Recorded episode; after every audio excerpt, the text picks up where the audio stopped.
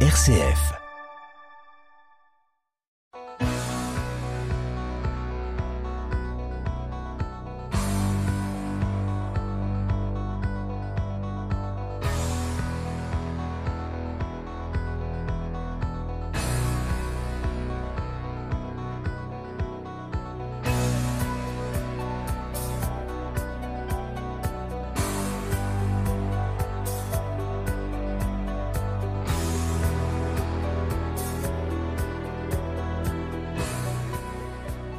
Bonsoir à toutes, bonsoir à tous, soyez les bienvenus dans En effet pour s'entendre, votre rendez-vous magazine du mardi soir à 19h15 et du samedi suivant à 18h15. Au menu concocté pour vous ce soir, eh bien, il y aura la rediffusion d'une nouvelle policière, Puzzle Macabre. En outre, une chronique atrabilaire, elle, tout à fait inédite, le tout agrémenté de très bonne musique. Juste avant de retrouver donc cette euh, chronique atrabilaire, comme promis à mes deux invités d'il y a quinze jours, je vous rappelle cette manifestation médiévale des artisans d'art les 1er et 2 avril prochains au château de Chamousseau dans la commune de Caux dans la Vienne. Somme toute un voyage dans le temps qui s'annonce tout à fait passionnant. Nous, de manière plus prosaïque, beaucoup plus proche, plongeons-nous dans l'actualité de la chronique atrabilaire Je râle, donc je suis. La semaine en France fut décidément bien violente, avec d'abord des manifestations qui ont dégénéré à Paris et dans pas mal de villes. Ensuite, cerise sur le gâteau indigeste, les a priori paisibles de Sèvres furent plongés dans le chaos la jusqu'ici inconnue et endormie Sainte Soline à feu et à sang autour d'une obscure histoire de méga-bassine. D'aucuns se posent déjà la question est-on au bord d'une révolution sociale, d'une guerre civile en France? Le 49-3 a-t-il aiguisé et échauffé les esprits? L'acharnement d'un homme sourd à la voix de la rue va-t-il embraser une nation se sentant humilié et rejeté. L'institutrice le disait d'ailleurs souvent à ses parents. Votre petit Emmanuel est un très bon élève, certes, mais il a deux gros défauts. Il est incroyablement têtu et n'accepte pas la contradiction. Un exemple parmi tant d'autres. Quand il a faux sur un problème de robinet, il me hurle dessus, tape du pied, me menace de la torture de la baignoire, affirmant que mes chiffres sont faux, que je suis une hystérique complotiste, qu'il va doucher mon arrogance incombe. C'est qu'il a du vocabulaire, votre petit, et il faut toujours le prendre au pied de la lettre. On a raccourci malheureux, je vous l'accorde bien volontiers, je dirais que la réforme si contestée des retraites a méga bassiné la France profonde, elle perd pied peu à peu, n'arrivant plus à respirer, à remonter en surface face à une législation en apnée. Bref, dans le contexte actuel, il faudrait relativiser, reprendre et maîtriser son souffle, dompter ses nerfs. Le mot de passe, à coup sûr, serait, pour avoir accès à la plénitude attitude, zen. Oui, zen, soyons zen, positivons les amis. Je vais bien, tout va bien, comme le clamait un célèbre humoriste, Danny Boone, pour ne pas le nommer. Justement, depuis quelques mois, les livres de développement personnel envahissent les librairies et les espaces culturels, font la fortune de certaines maisons d'édition, caracolent en tête des ventes. Les gourous du bien-être ont pignon sur une rue si tourmentée, si déboussolée, les laissés pour compte, n'ayant pas voix au chapitre, s'y consolent, s'y enchantent, se mettent à la page d'un bonheur préfabriqué. Tous ces altruistes ne veulent que votre bonheur. Il est dans le prix, c'est bien connu. Vous aide à libérer vos fardeaux émotionnels, à éclore votre moi traumatisé, à être plus convivial avec lui. Ce que c'est gentil quand même. La clé de votre énergie, vingt-deux protocoles pour vous libérer émotionnellement ou encore Trouver ma place, 22 protocoles pour accéder au bonheur, exemple de titre de livre, chiffre fétiche 22, v'là le bonheur sur son 31, des philanthropes, vous dis-je. Dans ses livres, l'autrice, à vous de retrouver son nom, elle a suffisamment de lecteurs comme ça, a ce genre de phrase surréaliste digne d'un sketch.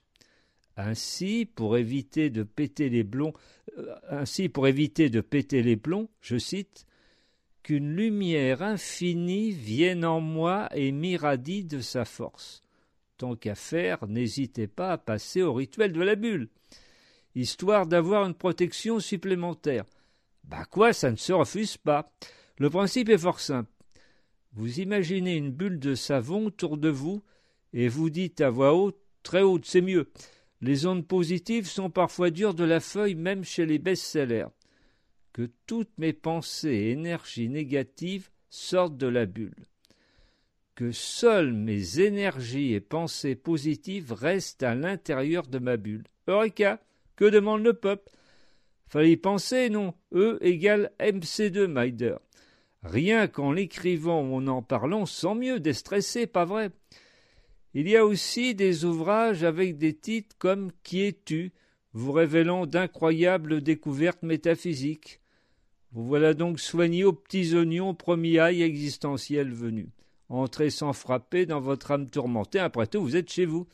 Suffit juste de retrouver vos clés pour trouver la porte du paradis, la bonne partition, que vous auriez déjà, sans le savoir, dans votre trousseau de bébé. Ah, les mystères de la psyché humaine, on ne s'en lasse pas. Un vrai feuilleton à rebondissement. Et à l'arrivée de ce drôle de pastis qui perd les os, plus belle la vie. En tout cas, on peut le répéter en boucle, c'est la méthode Coué, tirée par les cheveux pour éviter de sombrer ad vina aeternas sous la couette. Alors, le développement personnel, antidote d'une réforme des retraites rejetée par une majorité de Françaises, peut-être? Les spécialistes autoproclamés du dit développement ne sont pas prêts de prendre la leur de retraite, même pas, en même pas au flambeau, tant leur mixture spirituelle éclaire leur compte en banque. Avec ces coachs coûteux, on peut imaginer délirer, voire, afin de se rassurer, un Macron yogi assis en tailleur, zen lui aussi enfin, arrêtant de tailler des costards aux naufragés de la retraite, suffisamment éprouvé d'avoir connu une veste XXL avec le 49.3. On se console comme on peut, pas vrai. En revanche, les habitants de Paris et de certaines grandes villes doivent avoir un mal fou à pratiquer la zen attitude la grève des éboueurs perdurant, les poubelles crève-cœur s'accumulant, se hissant presque au niveau du Sacré-Cœur, par exemple. Bonjour la salubrité publique, quelle que soit la légitimité des revendications des éboueurs. Cela nous rappelle qu'en dehors de ces périodes de tourmente, nos poubelles ont une valeur sociologique et psychologique. Dis-moi ce que tu jettes, je te, je te dirai qui tu es. Quand on les ouvre, on connaît mieux les secrets de l'humain comme une fenêtre ouverte sur son intimité. Outre les livres de développement personnel, on traque le bonheur absolu à tout va, tête de gondole jamais soldée. Ainsi, le 20 mars n'était pas seulement le jour du printemps, mais aussi la journée internationale du bonheur initiée depuis 2013 par l'Organisation des Nations Unies. C'est un peu comme la journée de la femme, on a l'impression qu'on veut rattraper quelque chose. Un jour, c'est un peu short pour que le bonheur porte le pantalon, terrasse le malheur. En tout cas, selon le classement du World Happiness Report 2023, la Finlande serait l'endroit sur Terre où les habitants sont les plus heureux au monde. En seconde position, toujours au nord de l'Europe, le Danemark. Pourquoi? Nul ne le sait. Le froid ou le sauna, sport, sport national là-bas, générerait-il des hormones du bonheur, des endorphines en doudoune? Allez savoir. Quant à la France, elle est dans les profondeurs du classement et vu son état actuel, cela ne risque pas de s'arranger. Pour continuer dans les journées, le 27 mars, c'était la journée nationale du fromage. Quasi une provocation. La France camembert face à un gouvernement peu coulant. des brebis égarées migrant pour éviter les vacheries, le lait LAID cru d'une certaine réforme dont le berger Macron ne voulait pas justement qu'on en fasse tout un fromage. Moralité du désordre actuel, le chef de l'État a dû annuler et reporter la visite officielle en France de Charles III, roi du Royaume-Uni, qui en son temps vanta justement les mérites des fromages français dans un discours resté dans les annales. On craignait bien sûr que lors de cette visite le loup ne soit dans la bergerie. Emmanuel Macron, docteur en fait du prince, a voulu anticiper les éventuelles blessures de l'ex-prince de Galles, transformé en chaperon rouge dans une France ne se tenant vraiment pas à carreau. Nous, on loucherait plutôt vers le trèfle à quatre feuilles pour porter bonheur un peu plus à notre complicité radiophonique. Une journée, vous rigolez, l'éternité, oui, puisqu'on est fait pour s'entendre.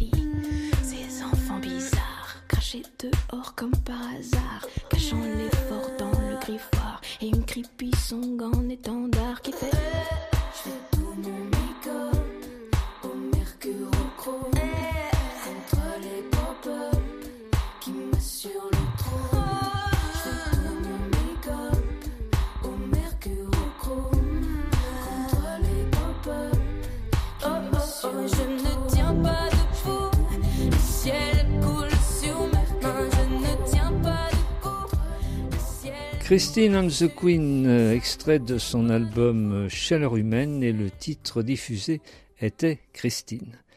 Allez, vous êtes prêts? Eh bien, je vous propose de commencer cette nouvelle policière intitulée Puzzle macabre que je me suis permis d'écrire spécialement pour vous. En peignoir, Agathe Nervois terminait avec application de se brosser les dents dans sa salle de bain. Dans cinq minutes, elle serait au lit. Il était un peu plus de minuit. Le vendredi venait de tirer sa révérence, laissant la politesse au samedi.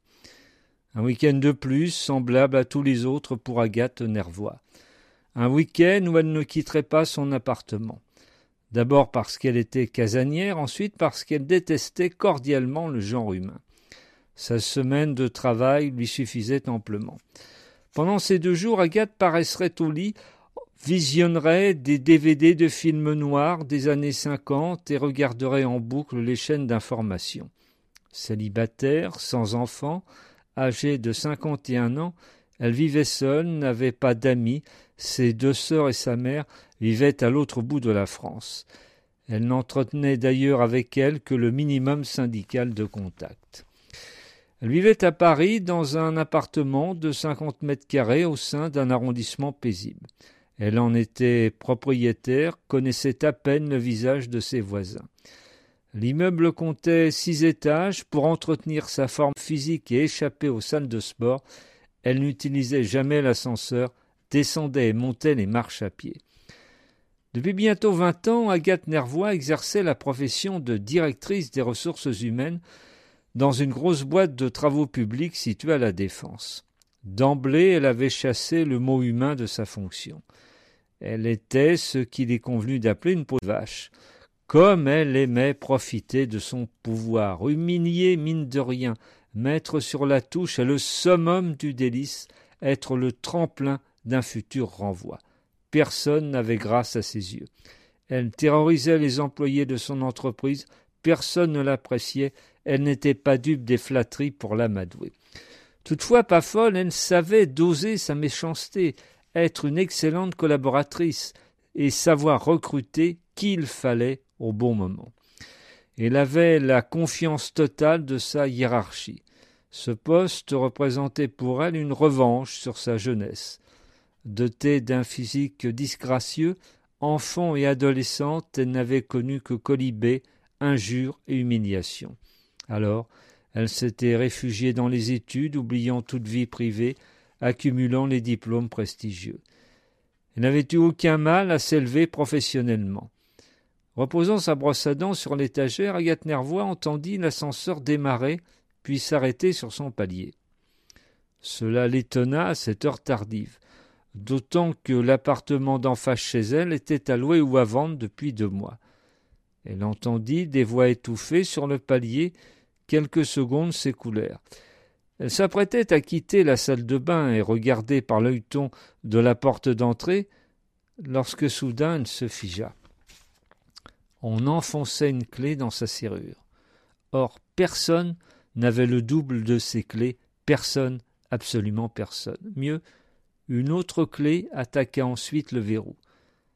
Paniquée, pétrifiée, Agathe tourna le verrou de la salle de bain. Que lui voulait-on? Qui venait? Comment avait-on pu se procurer ces clés? Des cambrioleurs, sans doute. Viendrait-il dans la salle de bain? Essaierait-il de forcer sa porte? Elle avait laissé son téléphone portable dans sa chambre et n'avait pas de fixe. Elle était désormais prisonnière de cette salle de bain sans fenêtre, sans ouverture. De toute façon, habitant au sixième étage, elle n'aurait pas pu faire grand-chose. Ça y est, la porte d'entrée venait de s'ouvrir, lentement grinçant, depuis le temps qu'elle se promettait de l'agresser avec de l'huile. On la referma. Elle entendit des chuchotements, il lui sembla distinguer une voix féminine et une voix masculine. La pendule murale indiquait minuit quinze. Adossée à la porte, tous ses muscles contractés, les battements de son cœur abîmés dans une fuite hystérique et éperdue, elle croisa son reflet dans le miroir. Son expression de terreur renforça un peu plus sa peur. Un silence glaçant avait succédé au bruit de voix. Le couple, voyant la lumière filtrée sous la porte, avait compris qu'Agathe se trouvait dans la salle de bain. L'un des deux intrus approcha ses pas, tourna la poignée de la salle de bain, sans prononcer un mot, renouvela l'essai trois fois, n'insista pas, s'éloigna. De nouveau on parla voix basse. Les deux inconnus restaient dans l'entrée. Il lui sembla qu'on ouvrait un sac ou une mallette, que l'on posait quelque chose sur le meuble d'entrée. Pourquoi cette lenteur? Pourquoi ne pas vérifier les autres pièces? Elle aurait très bien pu avoir son portable avec elle et prévenir la police. Agathe Nervois tremblait de tous ses membres. Et si elle hurlait, ameutait l'immeuble pour faire fuir ses agresseurs? Mais qui viendrait sauver la pète sec du sixième qui se la pétait et ne disait jamais bonjour? Les intrus risqueraient aussi de défoncer la porte de la salle de bain, de s'acharner sur elle. Agathe était seule au monde comme elle ne l'avait jamais été, et somme toute l'avait bien cherché. Tout à coup l'homme poussa deux, deux ou trois cris de douleur qu'il paraissait vouloir réduire le plus possible. Il y eut très vite le bruit d'un corps tombant lourdement sur le sol carrelé. puis plus rien, pendant un temps infini et aliénant. Enfin, la porte d'entrée s'ouvrit en grinçant, on la reforma, on la referma, de nouveau, une clé dans le verrou, une dans la serrure. L'ascenseur fit le trajet inverse. Agathe était de nouveau seule, enfin presque, avec peut-être un cadavre à quelques mètres d'elle. Elle n'osa pas sortir, se précipiter sur son portable, appeler la police. Elle se laissa glisser le long de la porte, s'assit ou plutôt se recroquevilla, la tête enfouie dans ses mains. Elle se mit à sangloter de manière frénétique, comme elle ne l'avait plus fait depuis l'enfance après une intime humiliation. Des minutes, puis des heures interminables malveillantes s'écoulèrent, se moquèrent de son impuissance, de son inertie, l'étranglèrent d'angoisse avec une rare volupté.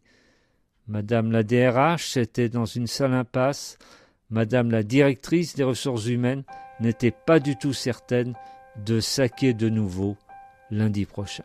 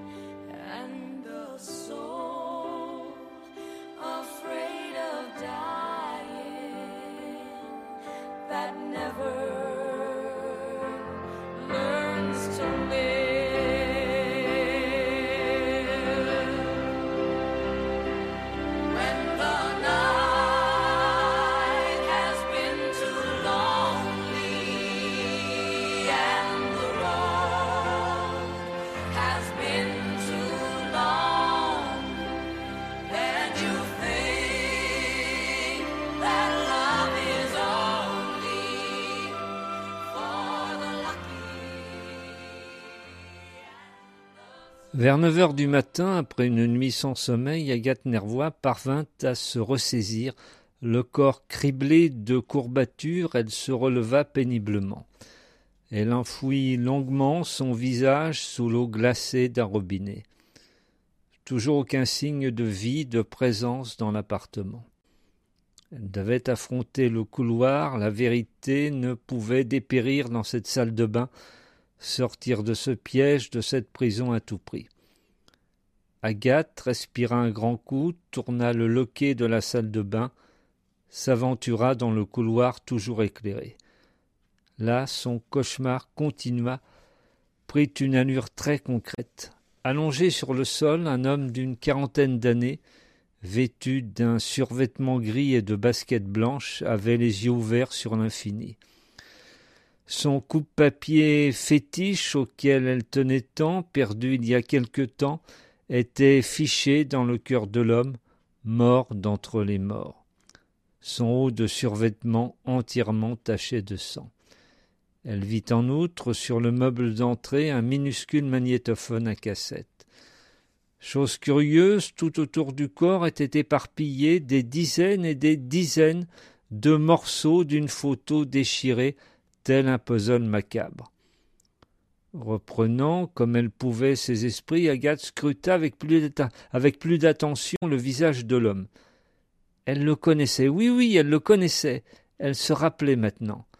Il s'appelait André Magnien, avait travaillé dans son entreprise. Elle avait obtenu son renvoi deux mois auparavant. Cela s'était d'ailleurs très mal passé ce jour-là. Il l'avait menacé, il avait fallu appeler deux vigiles pour le sortir du bureau.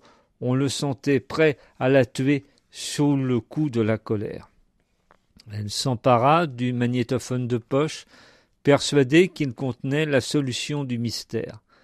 Elle le brancha. La voix d'André Magnien retentit alors. Bonjour, madame Nervois, zélée, très zélée, directrice des ressources humaines. Vous me, vous me remettez, je suppose. Quand vous m'entendrez, je serai mort. Un nouveau cadavre, cette fois-ci non virtuel, dans votre longue liste mortifère. À cause de vous, après des années de bons et loyaux services, j'ai été viré comme un malpropre. Vous m'aviez dans le nez, voilà tout, n'ayant jamais commis d'impair professionnel. J'adorais mon poste, vous avez bousillé ma vie. Depuis des mois, sentant mon éviction proche, je lutte contre les idées noires, et mon renvoi n'a fait qu'accélérer ma dépression. N'ayant plus goût à rien, j'ai décidé de quitter cette vallée de larmes. Toutefois, avant, je voulais me venger de vous. Une idée a germé dans ma tête, permettant ainsi de faire d'une pierre deux coups. J'ai d'abord enquêté pour connaître votre adresse, j'ai repéré vos habitudes, je vous ai suivi. Chaque jeudi, par exemple, vous faisiez vos courses de la semaine pendant au moins une heure et demie dans une grande surface. Votre sac à main toujours posé sur le dessus du chariot. Ce jour-là, lunettes noires, chapeau, fausse moustache, je ne vous ai pas quitté d'un pas. Pendant que vous choisissiez le dos tourné un fromage, ouvert votre sac et subtilisé vos clés d'appartement, y compris celles du bas de l'immeuble, pour éviter le digicode. Je me suis précipité dans la galerie marchande environnante où un cordonnier serrurier officiait. J'ai obtenu des doubles de vos clés tout de suite. Ensuite, revenu dans le supermarché, bien avant la fin de vos courses, j'ai glissé vos clés, ni vues ni connues, dans une poche de votre manteau. Un autre jour, pendant que vous étiez au travail, je suis venu dans votre appartement. J'ai dérobé avec des gants ce coupe-papier assurément rempli de vos empreintes. Il nous serait fatal à tous les deux. Mon but était simple, déguiser mon suicide en meurtre. On voit le scénario. Furieux, je serais venu vous menacer, rentrer avec l'un de vos voisins. Vous m'auriez tué en état de légitime défense. Je ne pouvais me tuer moi-même, malgré vos empreintes. On aurait vu à la position du bras que c'était moi. J'ai dès lors demandé à mon ex-épouse, avec qui j'avais gardé d'excellents rapports, d'être le bras armé de ma vengeance et de mon trépas. Je ne lui ai expliqué qu'une partie de la vérité. Elle connaissait ma haine à votre égard. Je lui ai expliqué mon plan. Atteint d'une maladie incurable et douloureuse, je lui réclamais en quelque sorte l'euthanasie qu'on me refuserait à coup sûr. Agathe écoutait comme projetée dans un autre monde la douloureuse confession, la machiavélique machination. On s'est très vite mis d'accord, continuait l'homme, sur une date et sur le week-end en semaine, vos collègues se seraient inquiétés, se seraient manifestés. Malgré tout, j'ai un côté joueur qui pourrait modifier votre destin. J'estime que votre nuit de terreur m'a suffisamment vengé. J'ai donc un marché à vous proposer qui pourrait vous éviter de sérieux ennuis judiciaires. Avant, petite précision, mon ex-épouse s'est permise d'emprunter votre portable et vos clés. Vous ne pouvez prévenir personne. Agathe se dirigea vers la porte, elle était bel et bien enfermée dans son appartement. En fait, j'exagère un peu en prétendant avoir d'excellents rapports avec mon ex-femme. Je lui en veux de m'avoir quitté alors que j'allais mal. Me venger d'elle ne me déplairait pas non plus. Elle ne connaît pas le dernier volet de mon plan, pas plus le contenu de la cassette. Elle doit venir lundi matin, vous ouvrir, vous rendre votre portable, prendre le magnétophone, détruire la cassette, vous permettant de vous livrer à la police après votre week-end d'enfer. Aimez-vous les puzzles, madame la DRH Vous avez remarqué, bien sûr, les morceaux de photos autour de mon humble dépouille. Si vous arrivez à reconstituer les morceaux, très nombreux, j'en conviens, j'en conviens de cette photo que j'ai considérablement agrandie, vous découvrirez un endroit où j'ai laissé une autre cassette où je vous innocente et accable mon ex. Libre à vous de vous y rendre lorsque vous serez libéré. Si au bout de trois heures vous n'êtes pas venu chercher la cassette, un ami très cher, que j'ai embobiné également, la détruira. Bonne chance, madame la DRH. Faites vos jeux, rien ne va plus. La cassette s'arrêta. Agathe Nervois regarda fixement les morceaux éparpillés de la photo. Elle avait toujours été nulle en puzzle.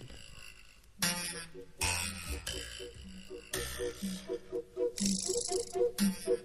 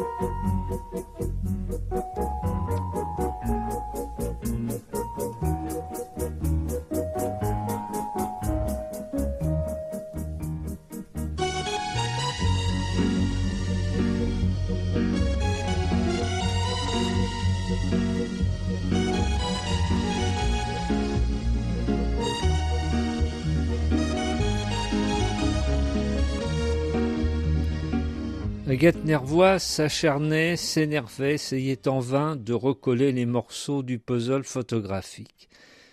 Il faut dire que c'était une tâche impossible, les morceaux étant si petits, si nombreux. Pour ne plus voir le cadavre devant elle, elle avait poussé avec un balai les débris de photos dans sa chambre.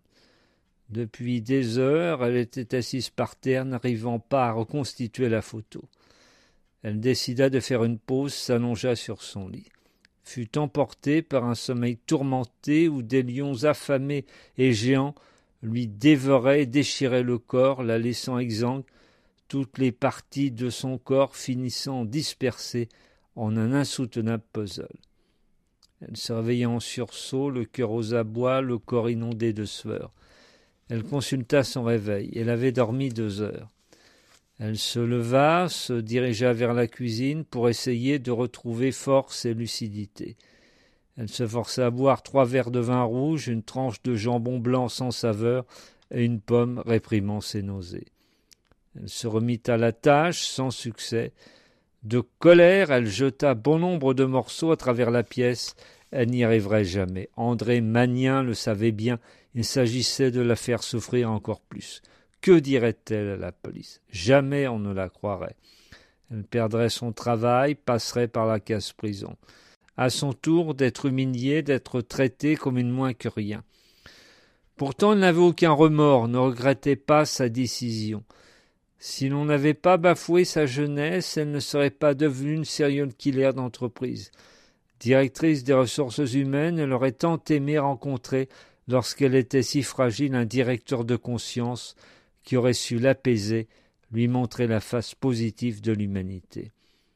Pour se calmer, Agathe prit une longue douche glacée. Elle abandonna le sinistre puzzle, se résolut à prendre deux somnifères. Elle se réveilla dans l'après-midi du dimanche.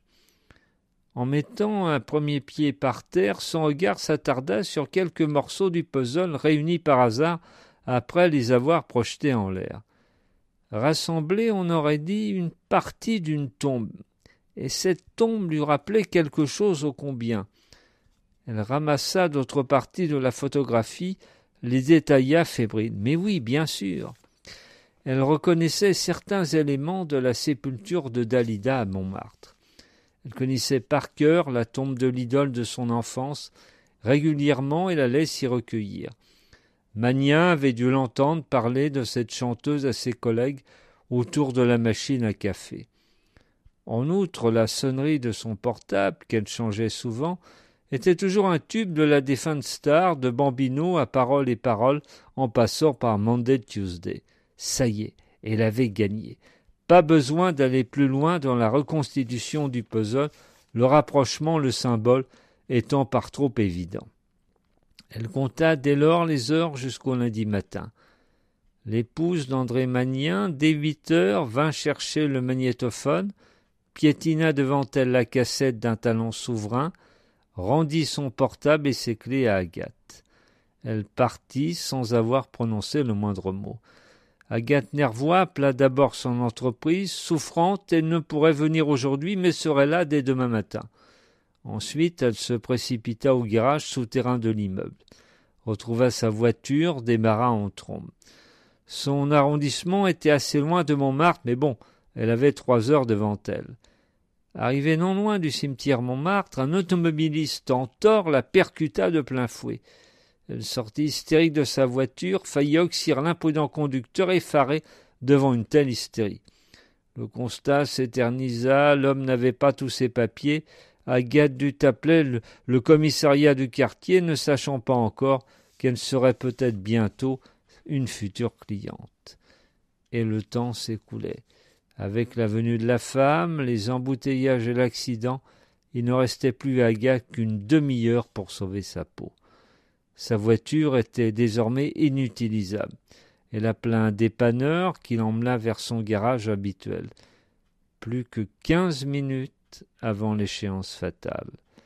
Elle n'attendit pas plus, termina le trajet à pied. Elle reviendrait au garage tout à l'heure si elle était encore libre. Agathe pressa le pas, se mit même à courir. La fatigue, le stress, un moment, lui firent fléchir les jambes. Elle buta contre le pied d'une poubelle, s'effondra à terre, son crâne défonçant le bitume. Elle perdit connaissance. Des passants appelèrent les pompiers, on la conduisit à l'hôpital le plus proche, toujours inconsciente, visiblement gravement touchée à la tête. L'un des pompiers, à l'arrière de l'ambulance, s'exclama avec beaucoup de délicatesse Elle est sacrément moche, la gonzesse. Elle a peut-être l'intelligence avec elle, rétorqua son collègue. Au même moment, le portable d'Agathe Nervois sonna au son de Bambino chanté par Dalida. La direction de son entreprise s'inquiétait de l'état de santé d'une si talentueuse directrice des ressources humaines.